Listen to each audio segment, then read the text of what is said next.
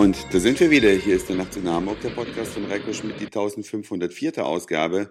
Ich freue mich ganz sehr, dass ihr wieder mit dabei seid, aber ich freue mich nicht so sehr, dass es gleich wieder nach Hause geht und zwar schon viel früher als gedacht, denn heute streiken hier in Sydney die Zollbeamten und der Flug ist zwar erst um 15.15 Uhr, 15, aber man soll schon drei bis vier Stunden bevor es soweit ist am Flughafen sein. Normalerweise ja zwei Stunden vor Abflug.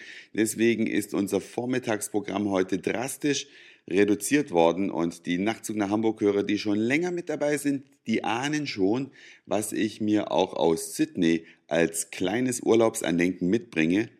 Na, kommen wir vielleicht später nochmal drauf zurück, könnt ihr ja mal kurz nachdenken oder wer es weiß, der schickt mir einfach eine Mail an nachtzug.email.de. Ja, das bringe ich mir aus dem Urlaub mit, ist schon erledigt. Allerdings alles andere äh, fällt jetzt flach, deswegen nur ein ganz, ganz kurzer Nachtzug nach Hamburg. Nur noch äh, mit dem Hinweis, dass es sich sehr lohnt, hier in der Nähe von Sydney die Blue Mountains zu besuchen. Die blauen Berge rund um Sydney, allerdings ein Stückchen außerhalb. Man fährt mit dem Wagen etwas über eine Stunde. Und diese sehr, sehr hohen Berge sind Eukalyptus bewachsen und wenn die Sonne drauf scheint, dann werden diese ätherischen Öle ausgedünstet, man riecht das und dieser Dunst, der hat eine leicht bläuliche Farbe, deswegen heißen die auch Blue Mountains da gibt es sehr viel Tourismus, der sein Licht und natürlich aber auch seine Schattenseiten hat. Die Lichtseite, man hat fantastische Ausblicke über bewaldete Täler.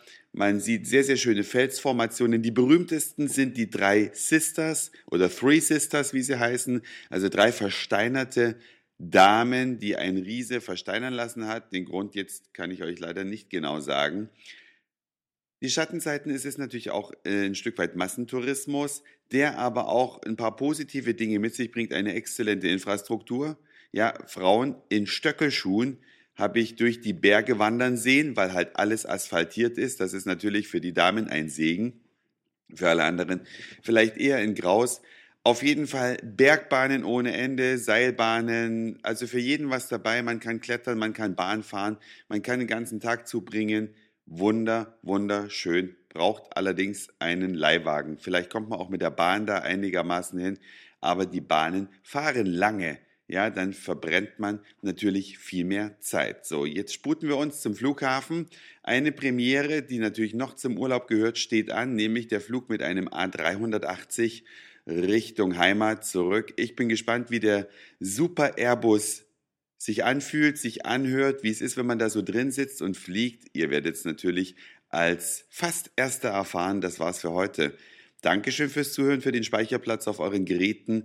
Ich sage Moin, Mahlzeit oder guten Abend, je nachdem, wann ihr mich hier gerade gehört habt. Bin ganz gespannt, was ihr für Ideen per E-Mail an mich schreibt, was ich mir jetzt aus dem Urlaub mitgebracht habe. Ich gebe nur einen Tipp, hört nochmal die New York-Folgen von vor drei Jahren an. Da werdet ihr dasselbe hören.